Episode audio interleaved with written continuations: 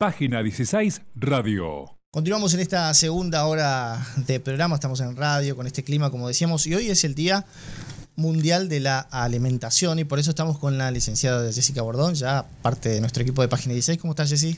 Bueno, muchas gracias, sí, estoy muy bien y nuevamente te agradezco por la invitación acá en Página 16. Bueno, estamos contentos porque, bueno, hoy parece que nos tenemos que cuidar un poquito más. ¿Qué es lo que hay que hacer hoy? ¿Por qué hoy es el Día Mundial de la Alimentación? Y el Día Mundial de la Alimentación lo, mm, eh, lo puso la FAO.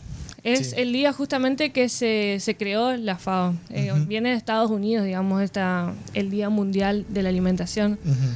Eh, es básicamente eso, o sea, de recordar que tenemos que cuidarnos un poco más, de incluir más vegetales, más frutas, más legumbres y no tantos alimentos ultraprocesados, que es lo que más estamos consumiendo en este momento y por lo que justamente estamos sufriendo sobrepeso y obesidad mundialmente. Sí, sí, sí, sí. Y justamente eh, la idea es también generar un poco de conciencia, ¿no?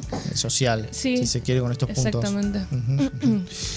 Jessy, trajiste algunos puntos para, para el día de hoy, a ver, recomendaciones para nuestra gente también. Eh, no, no es tanto recomendaciones, sino que salió la segunda encuesta nacional de nutrición y salud acá en Argentina y los datos revelaron que existe malnutrición por exceso, es decir, sobrepeso y obesidad en niños, niñas y adolescentes, así como también en adultos. Y lo que por ahí es más relevante, o sea, que a mí me llamó mucho la atención, es que no distingue de estrato social ni de, so- ni de mm, eh, ¿cómo es? nivel socioeconómico. Entonces, antes siempre se creía que las personas de bajos recursos eran las que se alimentaban peor. eh, Claro. Y ahora realmente son eh, todos, todos estamos consumiendo gran cantidad, eh, como dije antes, de alimentos ultraprocesados, que esa es la raíz del problema. Y de también que la gente no hace actividad física y bueno, no se incluyen vegetales ni frutas. Eh, por ejemplo, en los niños se observa que no desayunan y consumen baja cantidad de lácteos, exceso de golosinas y azúcar. Sí. Entonces, los resultados claramente van a ser que un 41% de los chicos y adolescentes de entre 5 y 17 años presentan sobrepeso y obesidad en Argentina. Es un valor muy elevado. Sí, claro. Muy claro, elevado. Claro, claro, claro. Eh, y, y- y como decís, no tiene nada que ver con una cuestión socioeconómica, digamos, ¿no? Una cuestión de recursos, sino una cuestión de cómo nos alimentamos, básicamente. Sí, es así totalmente. Eh, se pierde en los patrones alimentarios de la población argentina, es muy monótona Ujú. y está basada más que nada en harinas refinadas. Sobre el consumo de grupos de alimentos, en esta encuesta se observó que es deficiente el, consumo de los alimentos que se recomienda en las guías alimentarias argentinas. Es decir, que solo un tercio de la población consume al menos una vez por día frutas y verduras. Es bajísimo, realmente. O sea, eh, ni una sola vez. Un tercio, de, de tres, una Un tercio de la población solamente consume una fruta o verdura eh, por día. por día. Y la recomendación son cinco porciones por día ¿Cinco porciones de qué? de frutas y De verduras. frutas y verduras. Sí. Ah, mira. Entonces, eh, estamos consumiendo casi nada de frutas y verduras. Sí. Eh, realmente eso está afectando en forma negativa. Y, y se consume más harinas. Harinas, carnes, ¿qué, qué es lo que más se consume? Más harinas y más carnes. Y también golosinas y gaseosas. Esa sería Claro. la población de los niños. Golosinas, eh, productos de copetín, frituras. Claro, claro, claro. Que hay que tratar de evitarlos, digamos. Ahora, es que, es que casi cambiar una, una- es una cuestión conductual también, ¿no? Decirle a los chicos que dejen las galletitas, que dejen los caramelos, eh, correrlos un poco de, de- de- de- de- del dulce, ¿no? Es que ellos hacen lo que los adultos hacen. Ellos Mm. copian. Entonces, me ha pasado muchas ocasiones de tener pacientes que por ahí tienen hijos y cuando modificamos algunos hábitos, los chicos le decían, ¿qué estás comiendo, papá? ¿Esto qué es? ¿Entendés? Maní o eh, nueces. Y ellos lo incorporaban, querían probar para saber qué eran. Y también hay veces que los chicos también aprenden en la escuela y le dicen a los padres, papá, ¿por qué estás comiendo eso? Si a mí me enseñaron que tenemos que comer frutas y verduras, ¿por qué estás comiendo tanta factura o chipa? Esas cosas no se comen. La verdad que se están haciendo, se está haciendo bastante hincapié en las escuelas de enseñarle a los chicos cómo deben alimentarse también. Las escuelas tienen también esa, si se quiere, esa responsabilidad de decirle a los chicos, pues viste que está el kiosquito de la escuela, Sí. vende chipa, vende golosinas y demás. Eh, en un momento, no sé si está funcionando o no, pero el tema de los kiosquitos saludables creo que están en funcionamiento. Pero Eh. también en esa etapa educacional, digamos, Sí. de, de decirle al chico, digamos, qué es lo que le conviene comer, incluso a horas de la mañana, cuando deben estudiar, deben estar atentos. Sí, eh, también lo que salió en esta encuesta es que 8 de cada 10 escuelas so- eh, ofrecían gaseosas azucaradas en los kioscos eh, dentro de la institución. Entonces, eh, no, no ofrecen casi frutas, ni tampoco lácteos, yogures, opciones saludables como jugos. Está la ley acá en Misiones, pero está sancionada. Pero Pero no se termina cumpliendo del todo, no, digamos. no, se, no, se- no fue reglamentada del todo. Ah. Entonces está ahí. Está ahí nomás. Hay que ver si establece alguna forma de control, supongo que sí, que sí. Sí, eh, lo que pasa es que bueno, ahí hay que ver también eh, el kiosco, cómo está formado. Va a haber que cambiar todo realmente.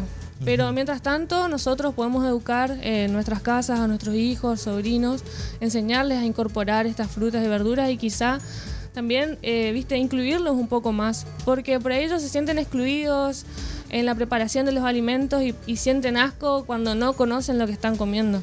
Claro. Entonces, eh, meterles un poco más en ese tema. ¿Y cómo se puede hacer? ¿Cómo se puede, eh, de alguna manera, mover estas conductas? ¿no? Es decir, bueno, se puede mezclar las comidas, eh, esconder en muchos casos una determinada fruta una, en una golosina. ¿Se puede hacer algo de eso? ¿Qué, qué recomendás?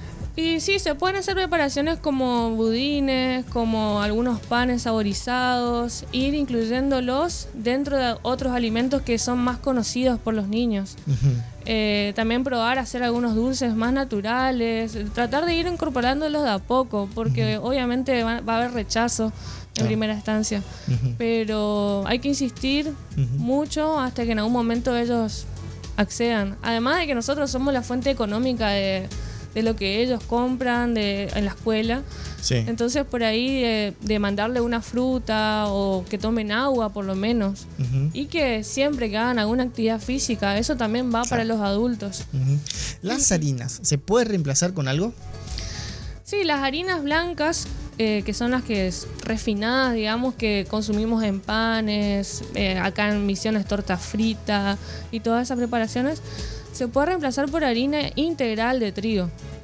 O sea, eh, lo que pasa con la harina refinada es que se le, de- se le quita todo, Sí. se le quita todo al cereal cuando se le se la refina.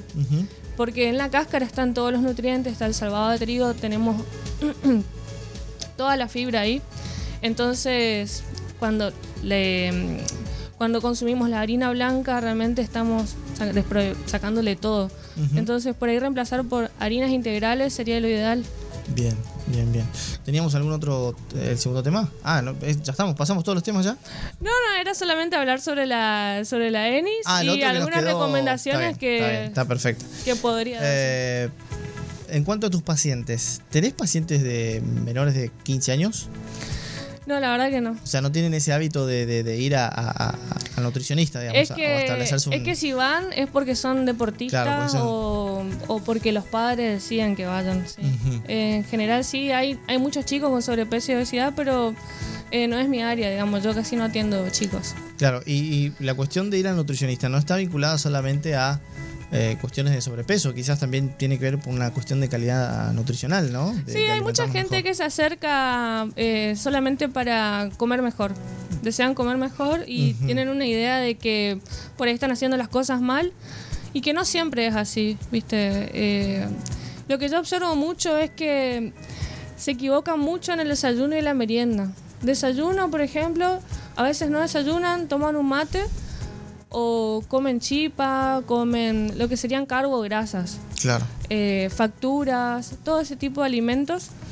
Y después al mediodía sí, comen ensalada, comen una porción de carne, eh, eso está bien.